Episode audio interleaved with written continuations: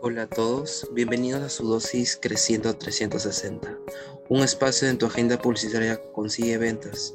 Soy Luis Iván y quiero comenzar saludando a todos nuestros fieles oyentes que están activos en nuestras redes sociales.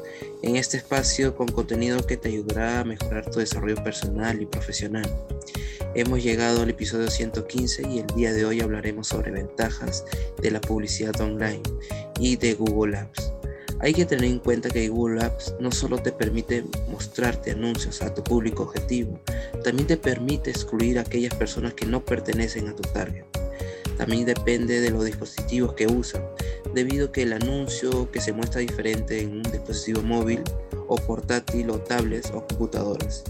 Adicionalmente, hay que tener en cuenta que nuestro anuncio debe generar una acción para que el usuario eh, también pueda provocar y despertar curiosidad hacia su producto o servicio. Hacer una promesa. La descripción del anuncio es de máximo 80 caracteres. Es por eso que la redacción debe atraer al clip, debido a que la información estará en el sitio web. Primero, segmentación de anuncios. Eh, te ayuda a que tus anuncios lleguen a las personas indicadas, debido a que todas las opciones que pide esta plataforma para poder segmentar a tu público, de manera que tu inversión sea más reflejada de manera óptima. Eh, estas son las opciones que te brinda Google Apps. Palabras claves o keywords. Son palabras u oraciones relacionadas con el producto o servicio que ofreces. Es muy importante tenerlas mapeadas, ya que se les mostrará a tu anuncio a aquellos usuarios que busquen esa palabra clave. Ubicación del anuncio. Eh, muestra tus anuncios en el sitio web que forman parte de tu eh, buscador y en la red de display. Edad, ubicación de idioma, días y horas. Publica tus anuncios en días y en horas determinadas. Dispositivo. Puedes especificar en los dispositivos que aparecerá tu anuncio. 2. Control de costes. En Google Apps no existe una inversión mínima. Tú puedes elegir cuánto dinero usar mensualmente.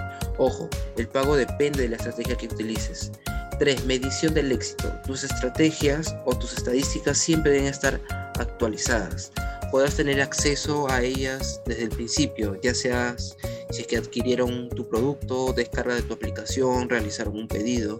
También puedes saber cuánto tiempo se quedan dentro de tu página o cuánto tiempo se demoraron para comprar eh, infinitas estadísticas que te ayudarán a tener una mejor visión.